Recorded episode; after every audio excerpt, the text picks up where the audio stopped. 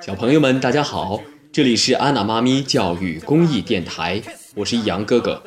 我们继续来讲福尔摩斯的故事。这本书的作者是柯南·道尔，由华东师范大学出版社出版。第二十六集，伦敦银行。很显然，福尔摩斯的语气透露出他对今天晚上的行动下了很大的决心。但是今天正好是星期六，那是什么意思呢？我实在想不通。就算我问他，他也一定和过去一样，不到最后关头是不肯告诉我的。这个时候，福尔摩斯突然站起身来说：“走吧，我们现在就去看看。”看什么？威尔逊的当铺啊！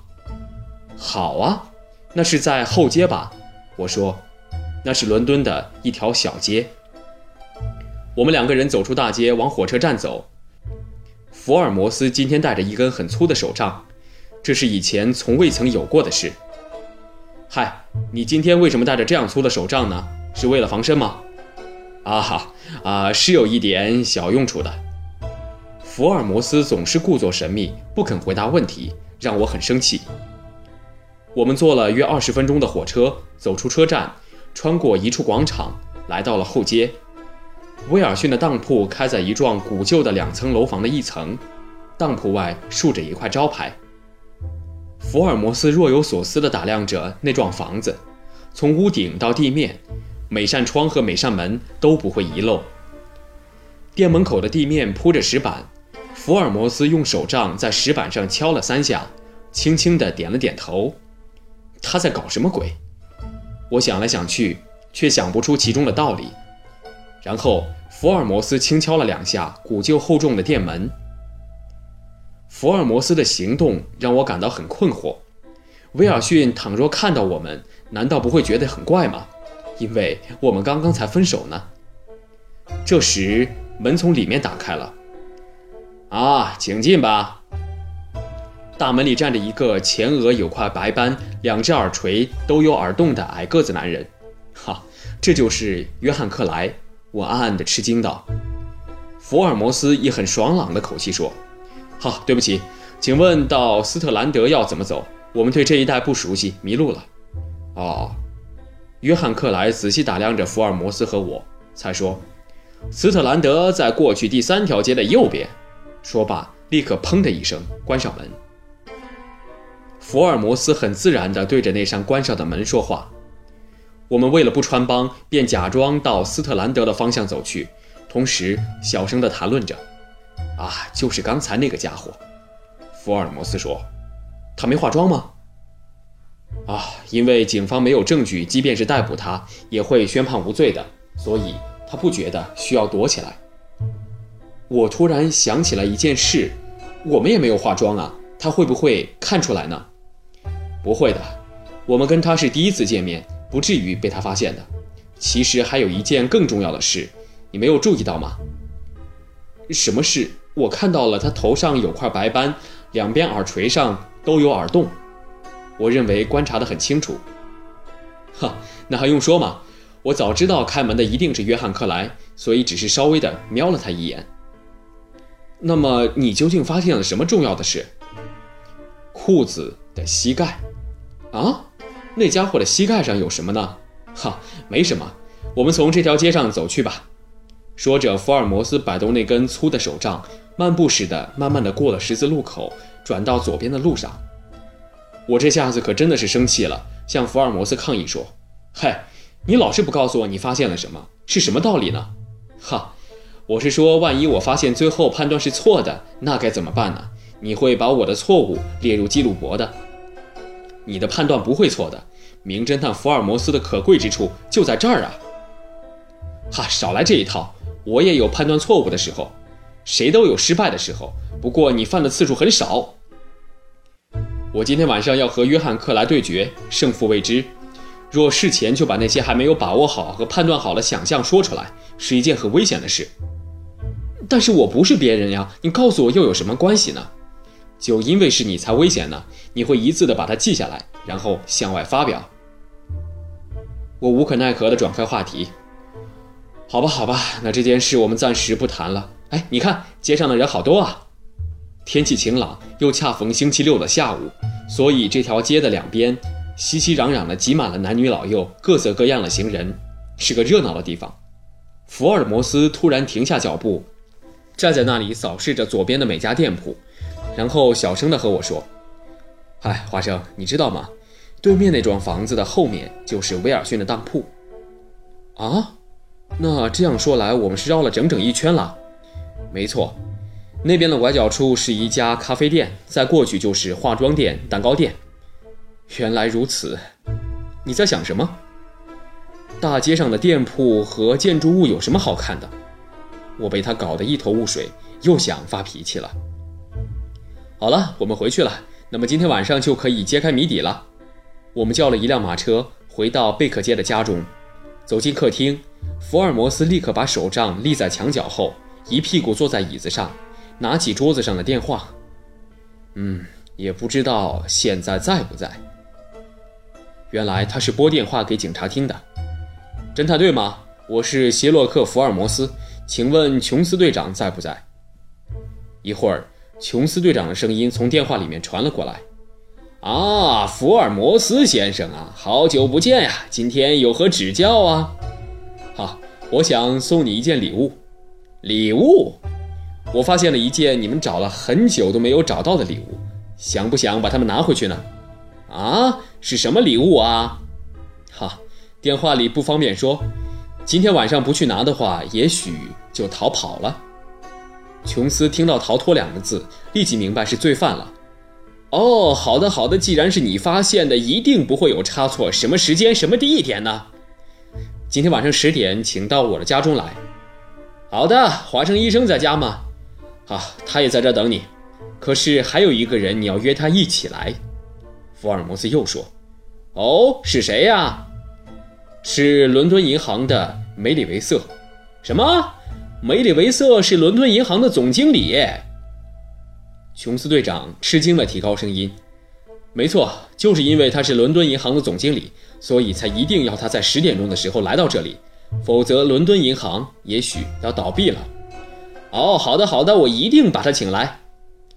晚上十点，琼斯队长和伦敦银行的总经理准时来到我们家中。梅里维瑟年约六十，穿着一身黑色的礼服，谈吐十分的文雅。大家相互做了一番简单的介绍后，琼斯队长立刻问福尔摩斯：“哎，福尔摩斯，你说的礼物是指人还是指事儿呢？”“两者都有，人就是约翰·克莱。”“克莱？嘿。”这家伙可是个要犯呐！事情呢？那就要问一问梅里维瑟先生了。福尔摩斯说着，转头去向梅里维瑟总经理：“先生，请问伦敦银行地下室里保管的最值钱的东西是什么？”哎呀，说起来这最值钱的东西，哎呀，在大战的时候国库收藏了一些金币和银币，至今还保存在地下室里。这些金币和银币最近会不会转到别的地方去呢？哎呀，确实有这个计划哈。明天是星期天，预定星期一的上午由警察厅保安科派人护送转移到另一个地方保管。果然没错。那么今天晚上就是最危险的时候了，琼斯先生，我们一定要趁今天晚上抓住他。现在你赶快布局吧。是逮捕克莱吗？我们今天可以现场逮捕他，但这家伙很狡猾，请立刻打电话派人包围伦敦银行，注意每一个出口。发现他逃跑，可以开枪射击，但不能取他性命。梅里维瑟惊恐地说：“这样看来，想必有人在今天晚上偷银行了。照我的判断，应该是在今天夜里，因为明天是周日，金币是无法运走的，机会只有今天晚上。”可是地下室有铁门呐，而且是用两把锁锁住的，即使是夜里不用炸药炸毁也是进不去的。嘿，要是我是约翰·克莱，就不会笨到从铁门里进去了。可是地下室的上面和四周都有很厚的钢筋水泥墙壁，地上铺的是厚实板呀，这也不难撬开吧？撬，撬开？是的。好了，现在来不及说这些了。时间不多了，我们四个人赶快到伦敦银行的地下室吧。华生，带上枪，成败在此一举了。福尔摩斯分派完任务后，浑身充满着斗志地站起来。突然，他又偏着头说：“哎，华生，那个红头发的威尔逊先生大概睡着了吧？”晚上十点三十八分，福尔摩斯、梅里维瑟、琼斯和我四个人进入伦敦银行的地下室。梅里维瑟总经理亲自打开铁门上的两把大锁，领头走下台阶。哎，即使被偷去一箱金币，也没有办法对国家交代呀。地下室里堆着很多的木箱，里面大概装满了金币。就算是只偷走一箱，恐怕国家也要损失好几百万镑。另外还有一大堆帆布袋，大概就是银币了吧？估计每一袋也值个好几百万英镑。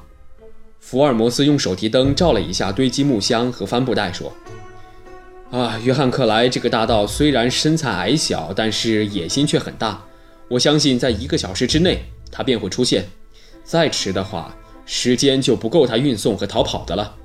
好了，我们赶快部署吧。”接着他又小声地说：“梅里维瑟先生。”你是不习惯看这种危险场面的人，所以请你躲在木箱后面，只不过看到什么都不能出声。知道了，我一定不出声。真不愧是大银行的总经理，我对梅里维瑟的态度十分赞许。福尔摩斯又说：“琼斯先生，你是要替嫌犯戴上手铐的人，所以你要埋伏在帆布袋后面，一听到我叫你，立刻跳出来。不过不能太急，过早露面。”或许会被他逃脱的，那这家伙会出现在哪里呢？他没出现前，谁也不知道。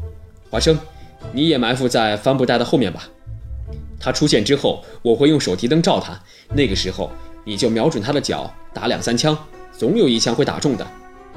我笑了笑说：“我每一枪都会打中的。”哈，华生医生是神枪手。好了，各位各就各位吧，那家伙就快出现了。梅里维瑟身为银行的总经理，遇到这种场面，居然没有露出一点惊慌的样子，真是可敬。不过，我想他的内心还是会感到害怕的。福尔摩斯突然在黑暗中出声：“从现在起，大家不得发出一点声音，尤其是总经理先生，更要特别小心，尽量忍耐。”我们都没有回答。黑暗中，地下室里听不到任何声音，耳膜里所感觉到的。只是自己心脏跳动的声音。那家伙会在什么地方出现呢？福尔摩斯在打什么主意呢？这两个问题随着心跳声不断在我心中反复的想着。时间过得非常慢，大概四十分钟后，我突然看到地面上露出一丝光亮，出现了。我马上握紧手枪，亮光渐渐的变成一条长线，我目不转睛地注视着亮光，看清楚了。是从地面的石板与石板之间的缝隙透出来的。哈，原来是从地下来的。我一边想着，一边用左轮手枪对准光线。亮光越来越大，同时地面的一块方形的厚石板也在慢慢移动，应该是有人从下面将石板向上顶。只见那块石板慢慢的竖起来，然后啪的一声倒在一旁。石板被移开的地方变成了一个方形的洞，亮光自方形洞中射出，射在天花板上，使卧室顿时亮了起来。方洞的位置约在我和琼斯的前方六米处。不一会儿，有一只手从方洞里伸了出来，是克莱的手吗？我眼睛眨都不敢眨一下，屏气的注视着那只手。本节目由安娜妈咪教育公益电台出品，感谢您的收听。如果你喜欢我们的节目，欢迎添加安娜妈咪的微信公众号，不见不散。